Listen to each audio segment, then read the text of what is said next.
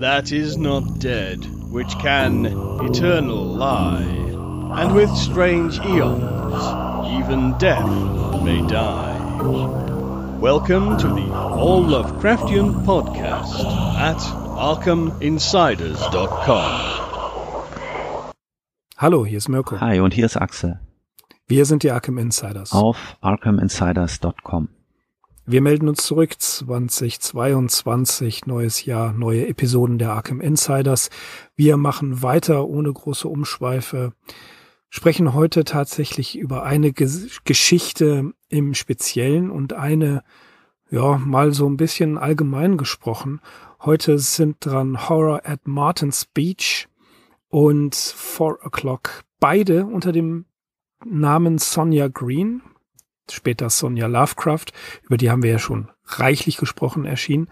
Und ähm, ja, bei der einen, wir sind uns bei der zweiten Geschichte vor O'Clock nicht ganz so sicher, was wir davon halten sollen. Bei Horror at Martin's Beach haben wir, denke ich, doch sehr klare Vorstellungen, was da los ist. Und ähm, Axel, lass mich mal raten.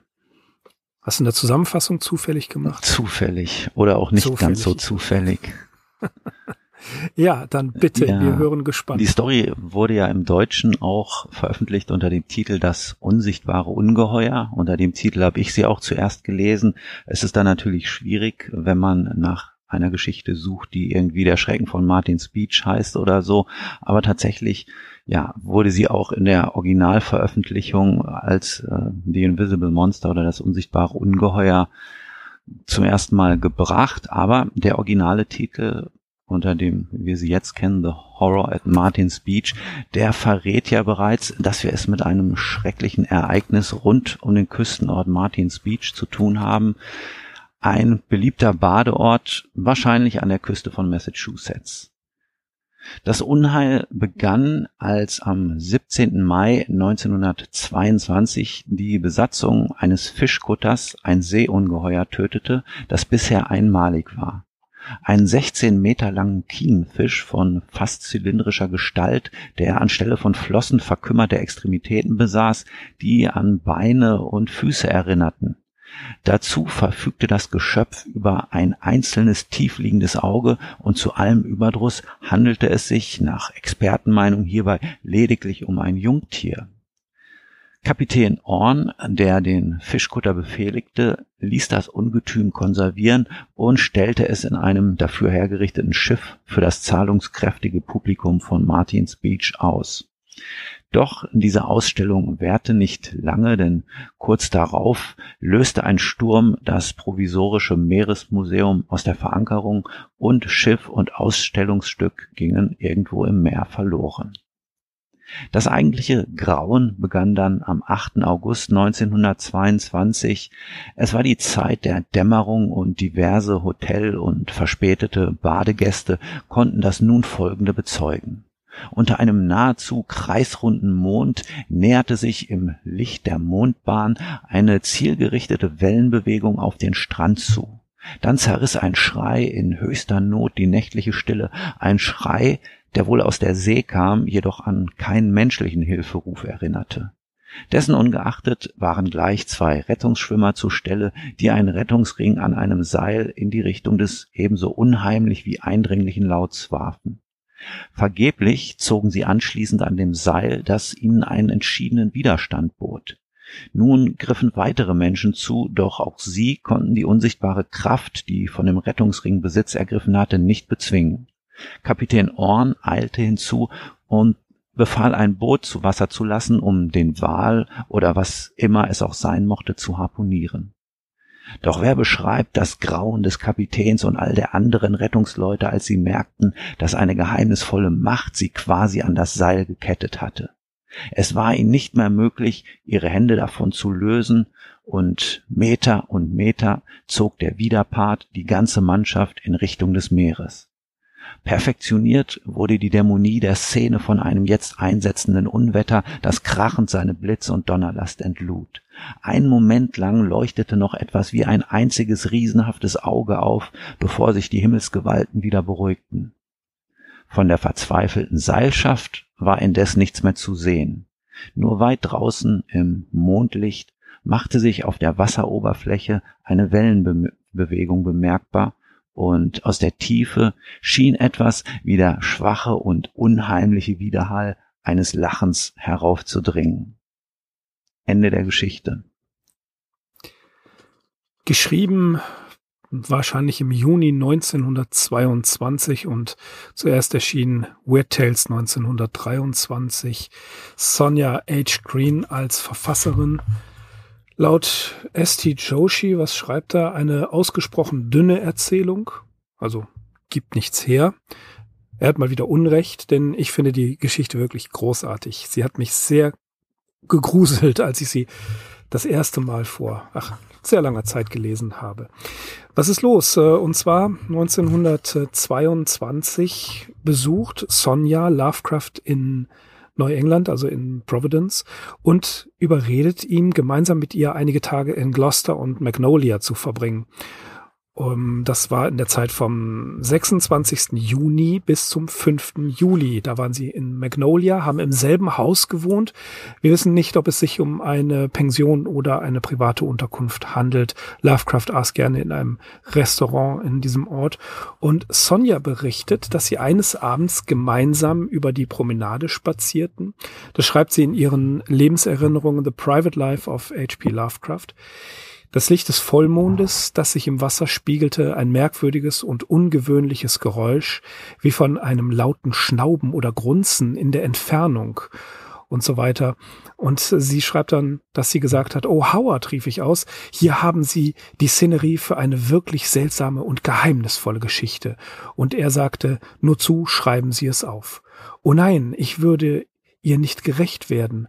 Versuchen Sie es. Erzählen Sie mir, welche Vorstellungen die Szene in Ihrer Fantasie hervorruft.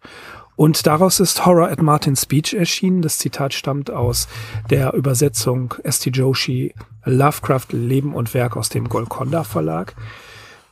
Ich habe es ein bisschen gekürzt, ein bisschen ergänzt. Horror at Martin's Beach, dieses Seemonster. Der Besuch in Magnolia am 11. September 1922 schreibt er an seine Tante Annie Gamwell, dass er dann Frank Belknap-Long und Sonja Green bei einem Amateurtreffen aus ihren Erzählungen vorgelesen haben und Sonja las Four O'Clock und, Zitat, eine andere One of the Other Magnolia Erzählungen. Sonja betitelt die Story The Nameless Monster und 1923 hat er äh, es geschafft, die Story bei Wet Tales unterzubringen. Und es war Sonjas erste und einzige wirklich professionelle Veröffentlichung. Es ist bemerkenswert, dass die Story eigentlich wenig Beachtung findet, denn ja, der Anteil Lovecrafts an dieser Story ist unklar. Hat er sie nur redigiert? Hat er da ein bisschen mehr zugeschrieben? Schwer zu sagen. Ich glaube, dass da schon sehr viel Einfluss von Lovecraft drin steckt. Ähm, was wir zum Beispiel haben, ist, äh, dass er ja einen Artikel erwähnt. Das finde ich ja halt interessant, wie diese Geschichte anfängt, dass ähm, ein nicht näher genannter Ich-Erzähler, mal wieder, ein unzuverlässiger Erzähler, äh, sagt, es ist, ähm, man versucht, das, was an Martins Speech passiert ist, so ein bisschen runterzuhalten, vor der Öffentlichkeit zu verbergen. Aber tatsächlich hat ähm, später ein äh, Professor, Professor Alton, einen Artikel geschrieben, sind hypnotische Kräfte auf die anerkannte Menschheit beschränkt. Ja, und darum geht es eigentlich. Ähm, man kann sagen, das ist so die Gruselfassung von Der Tod in Venedig. Es wird ein gediegenes Hotel geschildert, es werden äh, Abendgesellschaften geschildert und dann eben hier dieser Captain Orn, äh, der äh, Captain Oren, dessen Name übrigens nachher in Innsmouth auftaucht, ist auch ganz interessant, äh, der ja dieses Seeungeheuer erledigt und dann ausstellt. Er ist also sehr geschäftstüchtig und dann ist das Ganze weg und man vermutet oder es ergibt sich aus der Story oder die Vermutung äh, ist gerechtfertigt, wenn man sagt, dass hier möglicherweise das Muttertier sich gerecht hat. Und das, das Ganze bleibt unklar und ich finde es gut, dass es unklar bleibt, denn der richtige Horror ist eigentlich ja wie dieses ähm, wie dieses Wesen möglicherweise mit hypnotischen Kräften arbeitet.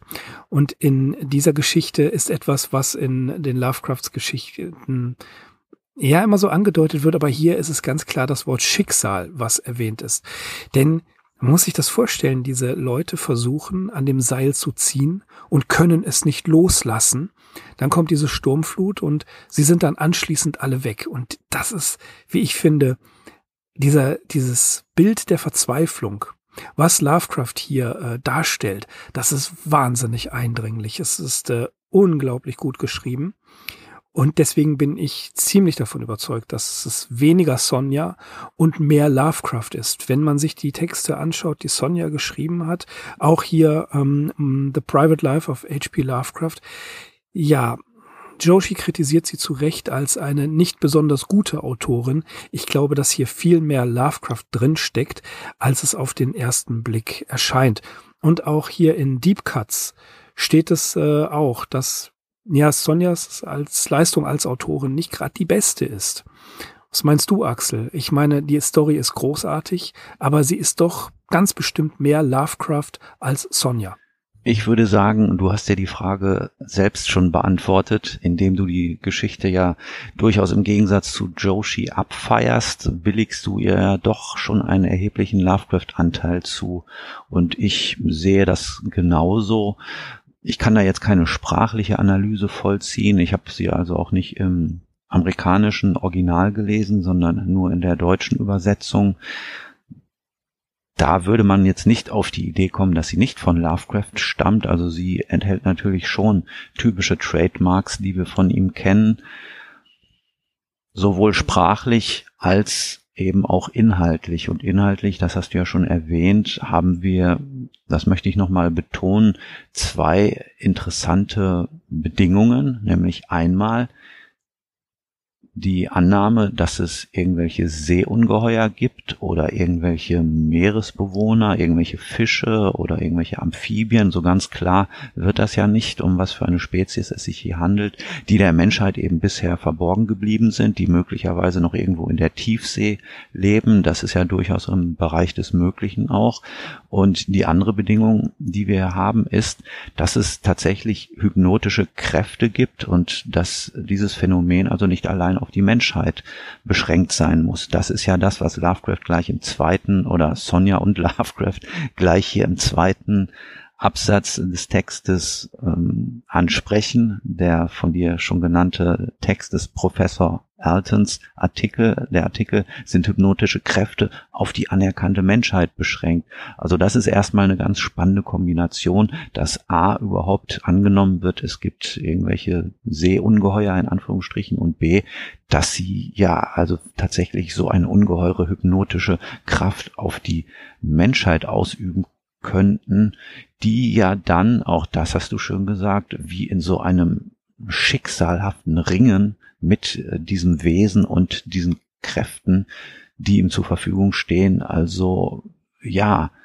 sich da so ein Tauziehen liefern und einen Moment lang weiß man ja nicht, welche Seite wird gewinnen, werden es die Menschen schaffen, also ähm, das Ungeheuer an Land zu ziehen oder ja, behält halt das Ungeheuer die Oberhand und so ist es dann ja auch. Und das wirklich Interessante ist eben, dass die quasi wie an dieses Seil gekettet sind, also dass es nicht mehr möglich ist, dass sie sich davon lösen. Ja, ja das, das ist äh, dieses, dieses Bild, das, ähm, das hat sich sehr eingeprägt bei mir. Ich habe die Story vor, ich weiß nicht, äh, lange her im äh, englischen Original zuerst gelesen.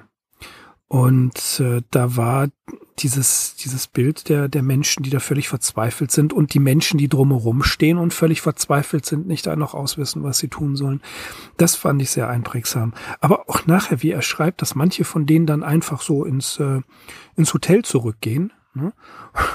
auch weil das, das Unwetter die sie da reintreibt und äh, die anderen ihren Schicksal überlassen und dass es dann auch heißt, äh, Fluch und Gebet sprechen sie noch aus, bevor sie dann, ja, es heißt ja nicht explizit, dass sie ertrinken, soweit ich mich erinnern kann, sondern dass sie verschwinden. Ne? Ja, nach all dem, was der Text hergibt, ist es natürlich sehr wahrscheinlich, dass sie einfach ins Wasser gezogen werden. Aber diesen Ertrinkungs, diesen Kampf des Ertrinkens, den schildert Lovecraft nicht mehr. Also das, mhm. das Letzte, was er uns hier bietet, ist der Anblick äh, dieses Sturms, dieses Unwetters. Das sind Blitze, die vom Himmel fahren. Das ist der Krach des Sturms, das Donnern.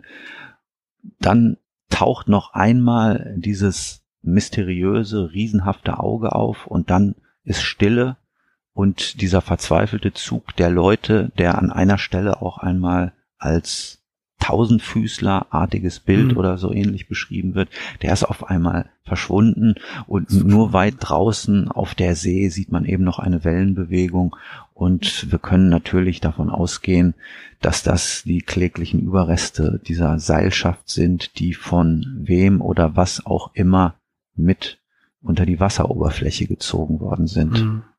Aber das ist das Unheimliche daran. Ja, das ist unheimlich, ja. Und, und wieder das Bild des, des Blitzes. Ja, es sind in einigen Lovecraft-Geschichten, wir kennen es ja aus äh, The Tomb, äh, unter anderem und noch anderen Stories, dass dieser Blitz eigentlich immer das Unheil mehr oder weniger vertreibt oder auflöst. Und das meistens zu relativen Gunsten des Protagonisten. Ja, also das Grauen hört zwar für den Moment auf, aber es geht weiter. Äh, es arbeitet weiter in demjenigen, der die Story erzählt. Und hier ist es wieder ein Zeuge, eben keiner, der selbst betroffen war. Und trotzdem ist am Ende wieder dieser Blitzschlag. Der löst es aber nicht auf, sondern die ähm, Menschen sind verschwunden.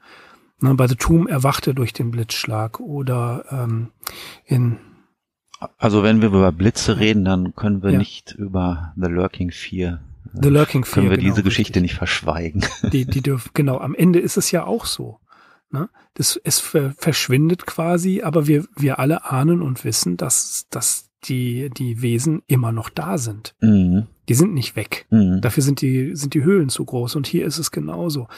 Vielleicht ist doch das Unwetter von dem Ungeheuer in irgendeiner Art und Weise herbei gezaubert worden. Man weiß es nicht. Vielleicht kann es nicht nur Menschen hypnotisieren, sondern auch ähm, ja das Wetter beeinflussen. Denn es heißt ja, dieses äh, dieses Jungtier, was Captain Orn gefangen und getötet hat, hätte ein sehr ausgeprägtes Gehirn gehabt und es war nur 50 Fuß lang und klein. Also ein, ein Jungtier da liegt die Vermutung nahe, dass die erwachsenen Tiere ein wesentlich ausgeprägteres Gehirn haben und dadurch über mehr eventuell mentale Kräfte verfügen. Und gehen wir wieder auf den Horror der, der See, des Ozeans. Cthulhu ist ja ebenfalls eine Wesenheit, die durch Träume, also durch mentale Kräfte Menschen ähm, beeinflusst und ja auch zum Teil kontrolliert. Ja, also hier würde tatsächlich einmal das Stichwort der Intelligenzbestie zutreffen.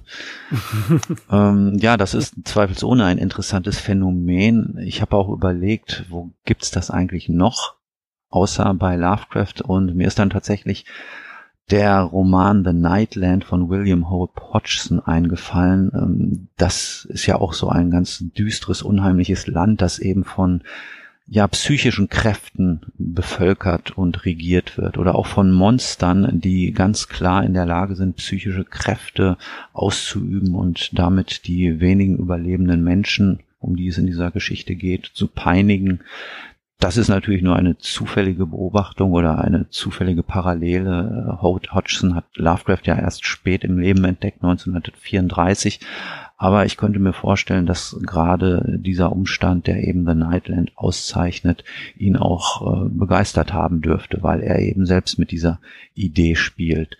Und wenn wir schon dabei sind, uns hier einzelne Aspekte herauszupicken, um zu gucken, wo finden wir Übereinstimmungen mit anderen Texten von Lovecraft, dann ist einfach auch diese naturwissenschaftliche Besonderheit, mit der wir es hier zu tun haben, der Meeresfauna, äh, ist natürlich offensichtlich, ja, das ist auch eindeutig Lovecraft. Also wenn wir hier von so einem zylinderförmigen Kiemenfisch mit äh, ungefähr 16 Metern Länge ähm, zu tun haben, dann denke ich sofort an so Sachen wie Berge des Wahnsinns, äh, wo uns ja ähnliche detaillierte Beschreibungen auch gegeben werden. Also ganz so ins Detail geht er hier noch nicht, aber auch das würde ich, um mal wieder auf diese Eingangsfrage zurückzukommen, wie viel Lovecraft-Anteil steckt vielleicht hier drin, das wäre so ein Indiz für mich, dass doch so einige sehr typische Sachen von ihm hier drin sind.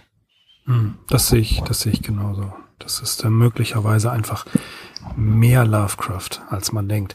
Aber dieses, ähm, was, was Sonja beschrieben hat, dass man da spazieren geht im Mondlicht und so ein Glucksen und merkwürdige Geräusche am Meer äh, findet, die man nicht einordnen kann. Ich denke, das kann fast jeder von uns bestätigen. Da fallen mir sofort drei, vier Sachen ein. Zum einen, Axel, deine Heimat Duisburg, da kennst du ja hinten das Hafenforum am Philosophenweg. Ja. Mhm. Ne? So, ich kenne das noch von Ende der 90er, als das Ganze umgebaut mhm. worden ist. Da war das eine, eine Bauwüste. Ne? Dieser, dieses eine Gebäude wurde von innen ausgehöhlt und die, das Museum dort hinten, das existierte noch nicht wirklich. Also ich kenne es wirklich noch da äh, als, als ähm, großes Baugebiet. Und da sind ja kleine ja, Grachten sind es nicht wirklich, aber man kann es fast als Grachten bezeichnen. Und die waren frisch ausgehoben und gerade so ein bisschen zementiert. Und ich bin nachts um zwei da spazieren gegangen und das hörte sich dieses Glucks, das war schon sehr unheimlich. Und ich musste tatsächlich nicht an Horror at Martin's Beach, aber schon an einen gewissen, äh, ja, ein gewisses Lovecraft-Feeling denken. Dann äh, eine andere Sache, die mir eingefallen ist, ist, äh, das hatte ich auch schon mal im Podcast erwähnt, es lag vor bestimmt 20 Jahren die Mississippi, ein Raddampfer in Lübeck äh, an der in der Altstadt. Und da war ein Kapitän, der mehrere Schiffsuntergänge überlebt hatte und der ein Kuriositätenkabinett ohne Gleichen angeschafft hat. Also da waren alles mögliche von fetischen Schrumpfköpfen, ausgestopften Tieren, Taucheranzügen und so weiter. Alles, was er bei seinen Weltreisen so mitgenommen hat. Und das Ganze war sehr, sehr, sehr unheimlich aufgebaut, also sehr kurios. Und ähm, wenn man dann abends im Dezember um 20 Uhr auf dieses Schiff gegangen ist, das hatte auch schon ein, ein ziemlich cooles Feeling. Und nicht zuletzt auch nochmal ein Gruß äh, an Petra Grell. Wenn man im Hafen von Cuxhaven spazieren geht, dann ähm, und es gluckst und es ist eigentlich drumherum relativ ruhig, das wirkt auch schon sehr unheimlich. Und daher kann ich das äh, sehr gut verstehen, dass dieser Spaziergang mal wieder, ein nächtlicher Spaziergang, sehr inspirierend auf Lovecraft gewirkt hat, aber er in der Darstellung von Sonja gesagt hat, oh, versuchen Sie das einfach mal aufzuschreiben. Das ist natürlich ganz gentlemanlike. Ich denke, er hatte da schon seine eigene Inspiration sehr schnell beisammen. Mhm.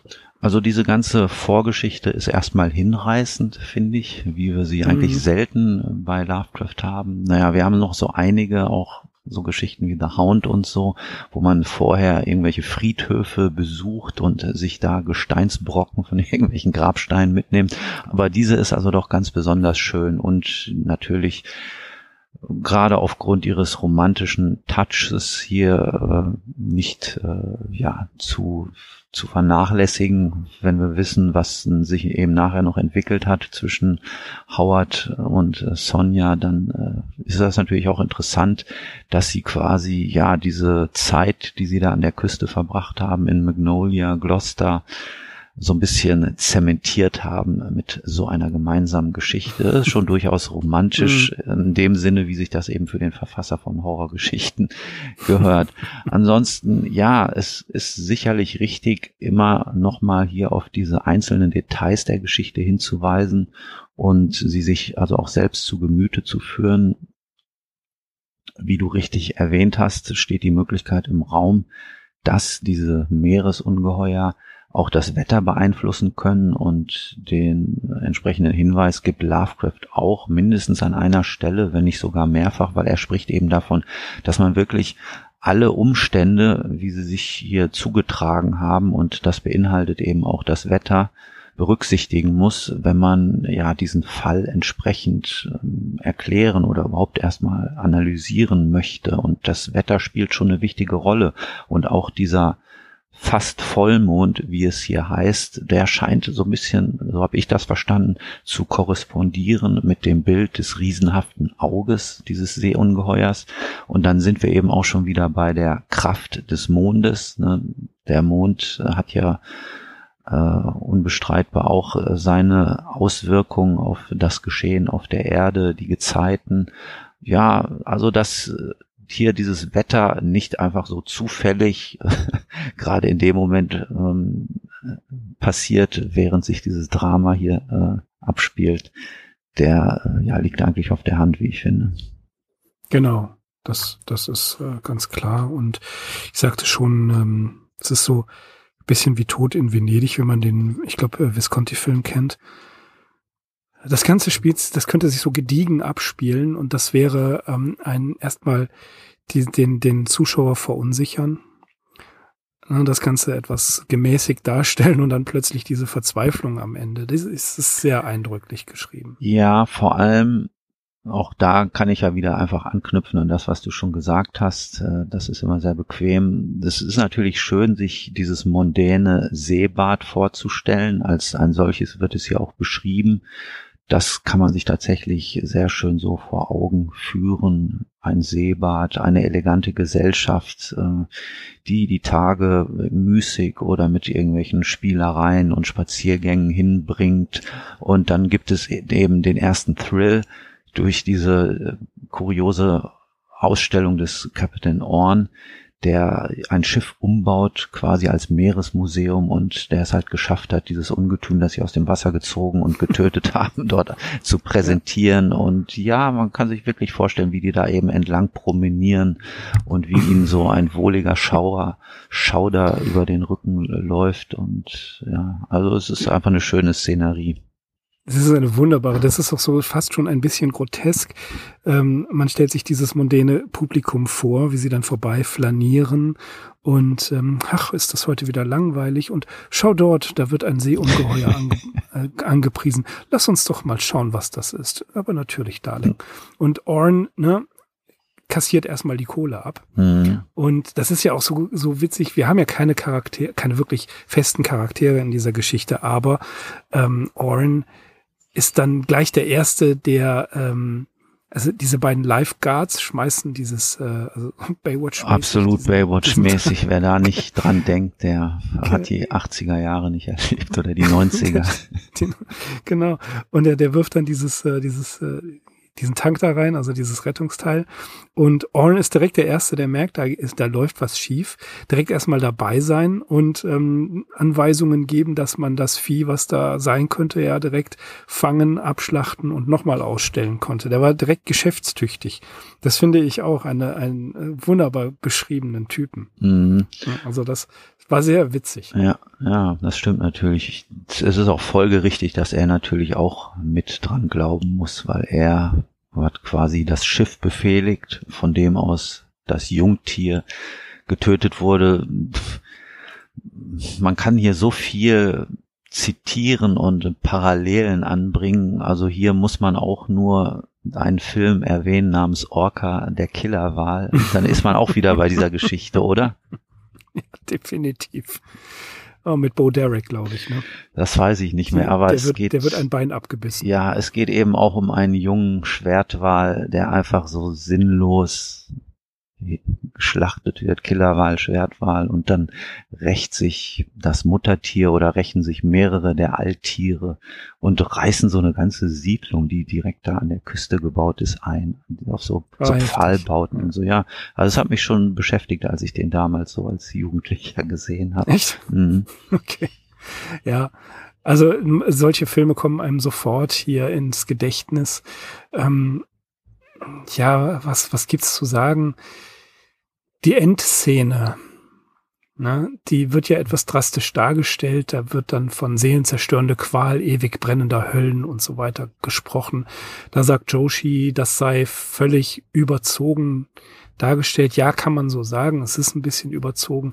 Aber wenn man das mal weg äh, sich denkt, ist immerhin noch die Vorbereitung dieser einen Szene brillant genug, um zu sagen, das ist eine der Geschichten, die ich richtig gut finde. Und ähm, man kann sie sich anhören. Äh, natürlich in der fester Sammelausgabe ist sie enthalten. In dem Band Azatot von äh, aus dem Surkamp Verlag, der bedauerlicherweise, was Azatot angeht und die bibliografischen Angaben nicht besonders sorgfältig ist. Aber wenn man sich die mal anhören will, die GM Factory unser guter Gregor Schweizer hat sie vorgelesen. Auf YouTube kann man es nämlich hören. Aber ähm, ich finde, Gregor Schweizer ist mittlerweile genau wie Joe Liest einer meiner Lieblingsvorleser, was Lovecraft-Geschichten angeht, weil er da einen ganz gewissen Stil hineinbringt. Außer Greg Marguerite, aber der ist ja ähm, und Wayne June natürlich, aber das sind die äh, amerikanischen und englischen äh, Leser der Lovecraft-Geschichten, die ich dringend empfehle. Ähm, aber trotzdem im Fester Verlag in dieser ist es die, die sechsbändige Ausgabe. Ne? Äh, da sind nämlich die, die Kollaborationen ebenfalls enthalten. Und ähm, ja, ich bin jetzt kein Freund der Covergestaltung, aber ansonsten denke ich, diese Ausgabe lohnt sich auf jeden Fall, ist gar nicht mal so teuer. Ähm, hat mich dann ja nicht vom nicht vom gestalterischen überzeugt, aber sonst äh, finde ich die ganz gut. Und Axel, wollen wir zur zweiten, was auch immer, Erzählung kommen? Können wir machen. Ja, Four, Four O'Clock. O'clock. Mhm. Four O'Clock. Da weiß man wirklich absolut wenig drüber. Die Geschichte ist vom, ähm, nein, sie ist nicht vermutlich, sondern sie ist ziemlich sicher geschrieben 1922. Eben eine dieser äh, bereits erwähnten Magnolia-Geschichten. Erschienen ist sie allerdings posthum 1949 erst und über die Entstehung der Geschichte ist eigentlich sehr wenig bekannt. Lovecraft schreibt am 30. Juni 1922 an Alfred Galpin, ähm, dass sie eine, dass Miss Green eine gewisse äh, ja, Sachen zusammengestellt hat und dass sie eine oder zwei geschrieben hat und dann sagte er, ich werde verdammt sein, wenn das nicht nach gutem Zeug aussieht. Four O'Clock hat einige poeske Inhalte. Ja, wie gesagt, die Story nicht zu seinen Lebzeiten erschienen. Hm, und schwierig, ganz schwierig einzuordnen. Äh, was passiert? Eigentlich passiert nicht viel. Ein äh, Erzähler ist da, den wir nicht näher benennen können. Und der Todfeind dieses Erzählers ist um vier Uhr morgens verstorben. Und nun fürchtet er, dass er zur selben Stunde ebenfalls von dem Schicksal ereilt wird. Der Erzähler selber blickt aus einem Fenster auf einen gegenüberliegenden Friedhof und da formt sich eine Dunstwolke, die sich nach und nach zu einer Uhr formt und diese Uhr zeigt auf vier Uhr. Und äh, dann werden auch andere nebelhafte Gegenstände gezeigt. Der Dunst selber verwandelt sich in Flammen und darin glaubt er, das Gesicht seines Feindes zu erkennen und es wird klar, Zitat, das Ende ist nah. Ja, mehr ist über diese Geschichte, glaube ich, inhaltlich nicht zu sagen. Was sagt der Zusammenfasser? Kann man das so stehen lassen? Kann man so stehen lassen. genau. Wieder hier die Frage, ähm, was ist, äh, was ist von Lovecraft, was ist von Sonja?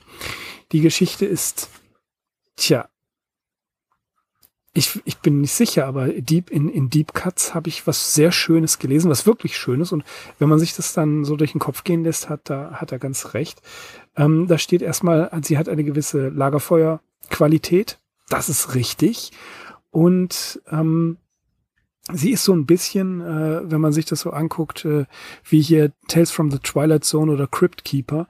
Äh, das hat tatsächlich so ein bisschen was, denn das absolut Groteske ist, dass, dass dieser Nebel dann plötzlich eine Uhr formt, die vier Uhr zeigen soll.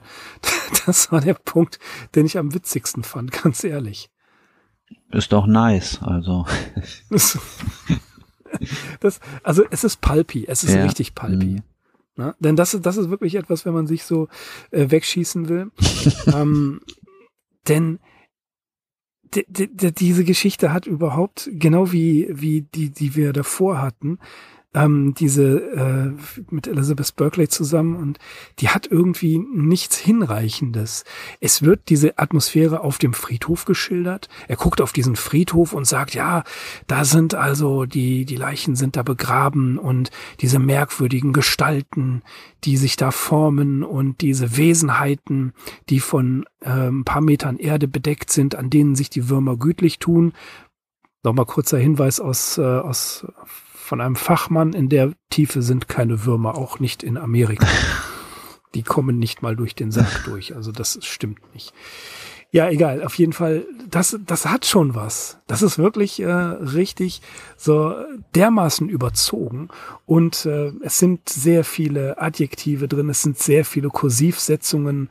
Ne? Ähm, ja, Schlüsselwörter, bestimmte Eigenheiten in der Interpunktion, das ist alles ziemlich Lovecraftian, aber vom, äh, ja, vom wirklichen Ablauf kann man jetzt halt nicht sagen, dass die, dass die Geschichte mega gut ist. Sonja Davis später hat an äh, Winfred Townley Scott geschrieben, dass äh, Lovecraft höchstens so ein paar stilistische Änderungen vorgenommen hat. Also dass er die, die Geschichte nicht in Kooperation wirklich so Ghost geschrieben hat, wie wir vermuten bei Horror at Martin's Beach, sondern dass er hier vielleicht das ein oder andere ein bisschen aufgepimpt hat oder äh, umgeschrieben hat, aber super heftig ist die Story nicht. Aber ich muss sagen, sie zu lesen war jetzt nicht wirklich Zeitverschwendung. Obwohl man manchmal das Gefühl hat, man liest drei Sätze und weiß dann nicht mehr genau, was man gelesen hat. Es ist auch schon deshalb keine Zeitverschwendung, weil sie einfach sehr kurz ist. Das sind ja gerade mal ja. vier Seiten oder so. Warum wurde sie geschrieben oder was könnte hier auch der Auslöser gewesen sein, bewusst oder unbewusst? Ich muss, sobald irgendwelche tickenden Uhren ins Spiel kommen, unweigerlich an Edgar Allan Poes, der Untergang des Hauses Ascher denken. Mhm. Das ist ja quasi so die Vorlage für sämtliche Sachen, die in diese Richtung gehen. Und da spielt eben auch eine Uhr eine sehr wichtige Rolle und die, der Stellenwert so eines Zeitmessinstruments liegt natürlich ohnehin auf der Hand. Gerade in mhm. so einer unheimlichen Geschichte, die dann auch unweigerlich auf den Tod zusteuert. Es ist eine sehr offensichtliche, ein sehr offensichtlicher symbolhafter Charakter, den dann so eine Uhr hier einnimmt und ja, mit ihrem unheilvollen und äh, ja, auch eben unausweichlichen Ticken und äh, das Erreichen einer bestimmten Uhrzeit wie gesagt, mich, mich erinnert das sehr stark an der Untergang des Hauses Ascher. Ob das mhm. wirklich hier eine, einen Einfluss gehabt hat, weiß ich nicht, aber ja. Es, es ist vorhanden und äh, er schreibt ja selber, dass es so eine gewisse poeske Qualität hat. Mhm. Ähm, ja, das ist, das ist richtig. Es gibt da so, so Triggerpunkte, wo man sagen kann, ja, das ist definitiv wie bei Poe, aber es kommt eben nicht so, so gut rüber und äh, kann stilistisch da nicht mithalten.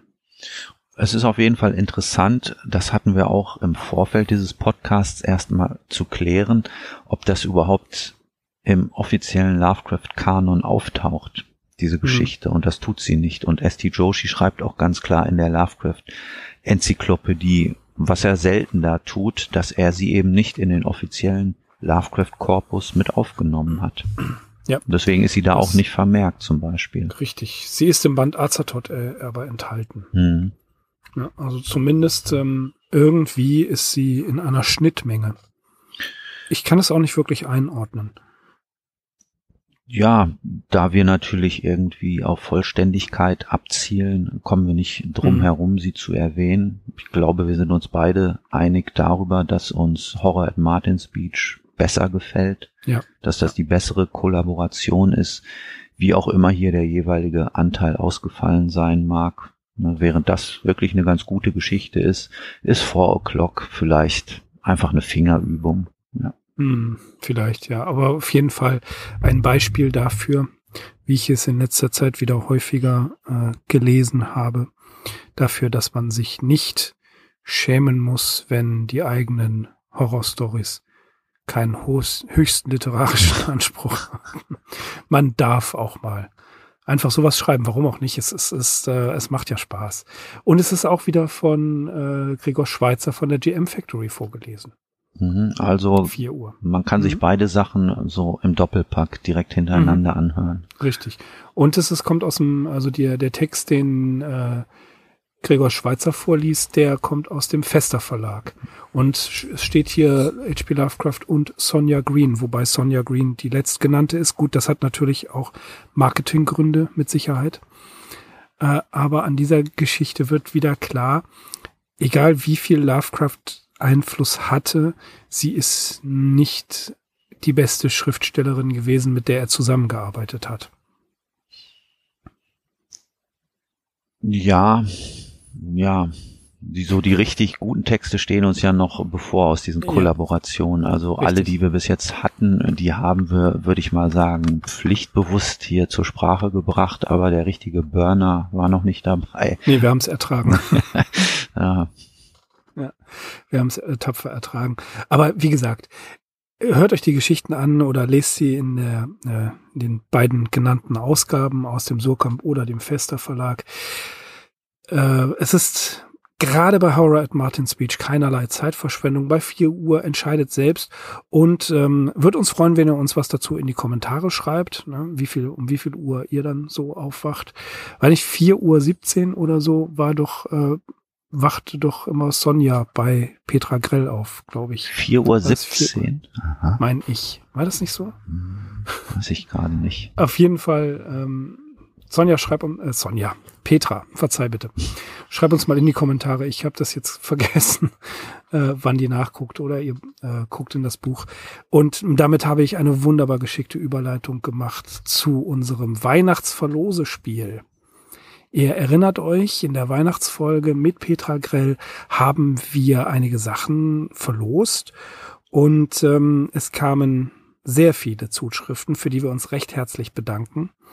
Also herzlichen Dank. Wir äh, hatten wirklich einiges zu tun.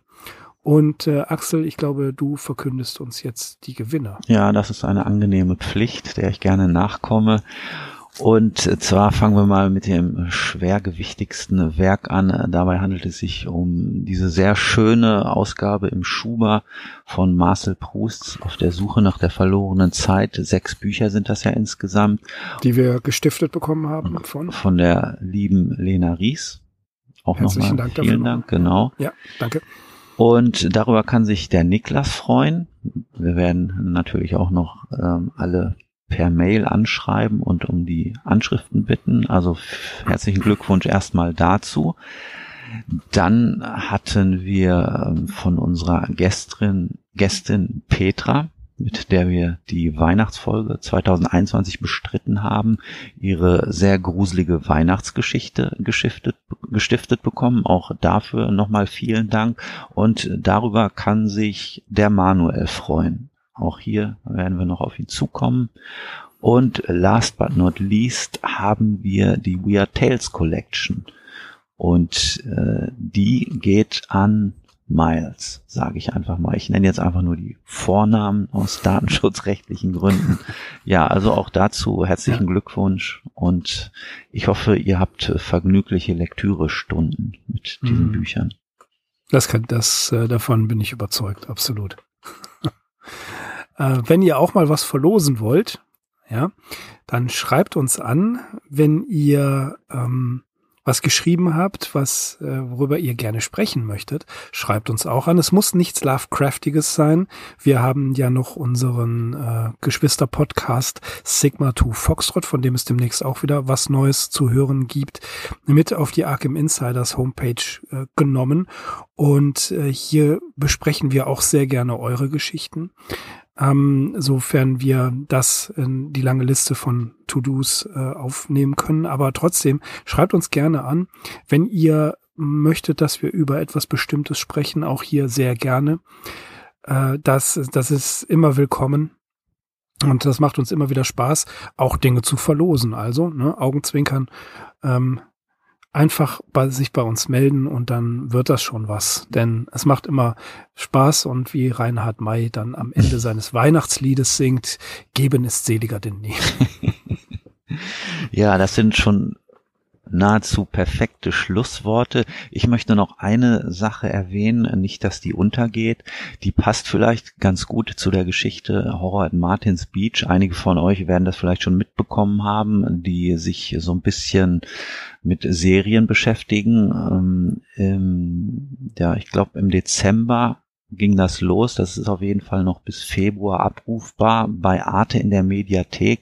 Da ist so eine drei ähm, also eine Miniserie aus drei Episoden erschienen, jeweils 50 Minuten lang. Die heißt Das Seil und da geht es um eine Gruppe von Wissenschaftlern, die irgendwo in einer entlegenen Gegend von Norwegen ein geheimnisvolles Seil entdecken, das in den undurchdringlichen Wald führt und endlos zu sein scheint. Ich habe die Folge noch nicht, äh, die Serie noch nicht gesehen, aber es fiel mir eben wieder ein anhand der heutigen Story und das hört sich erstmal sehr mysteriös an.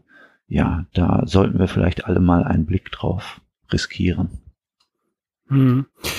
Äh, es gibt einen neuen Podcast, über den hat äh, Dr. Gonzo mich aufmerksam gemacht. Neil Hopkins hat das getwittert.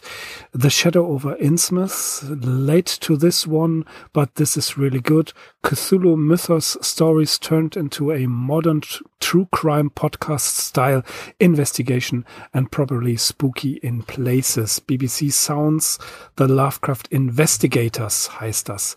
Äh, vielen Dank nochmal, Dr. Gonzo, für äh, diese, für diesen Hinweis. Äh, ich habe es noch nicht gehört, aber ich bin schon sehr gespannt, weil Modern True Crime Podcast Style klingt schon sehr abgefahren. Ja, hört sich interessant an. Wir werden es auch nochmal in die Show Notes packen. Gerne, ja. Was haben wir noch? Ich glaube, für heute soll es das mal gewesen sein. Zwei Stories von H.P. Lovecraft und Sonja Green in einem unklaren Lovecraft-Anteil, aber sehr Lovecraftig. Eine davon im Kanon, eine davon eher zweifelhaft. The Horror at Martin's Beach und Four O'Clock, beide im Band Azatot oder in der Gesamtausgabe von äh, vom Fester Verlag oder eben online zu hören bei der GM Factory, vorgelesen von Gregor Schweitzer. Ich ähm, war jetzt nicht nicht hundertprozentig enttäuscht. Horror at Martin's Beach mochte ich sowieso. Four O'Clock, okay, ja, zeigt, ähm, man darf schreiben, wenn man dafür die Zeit hat.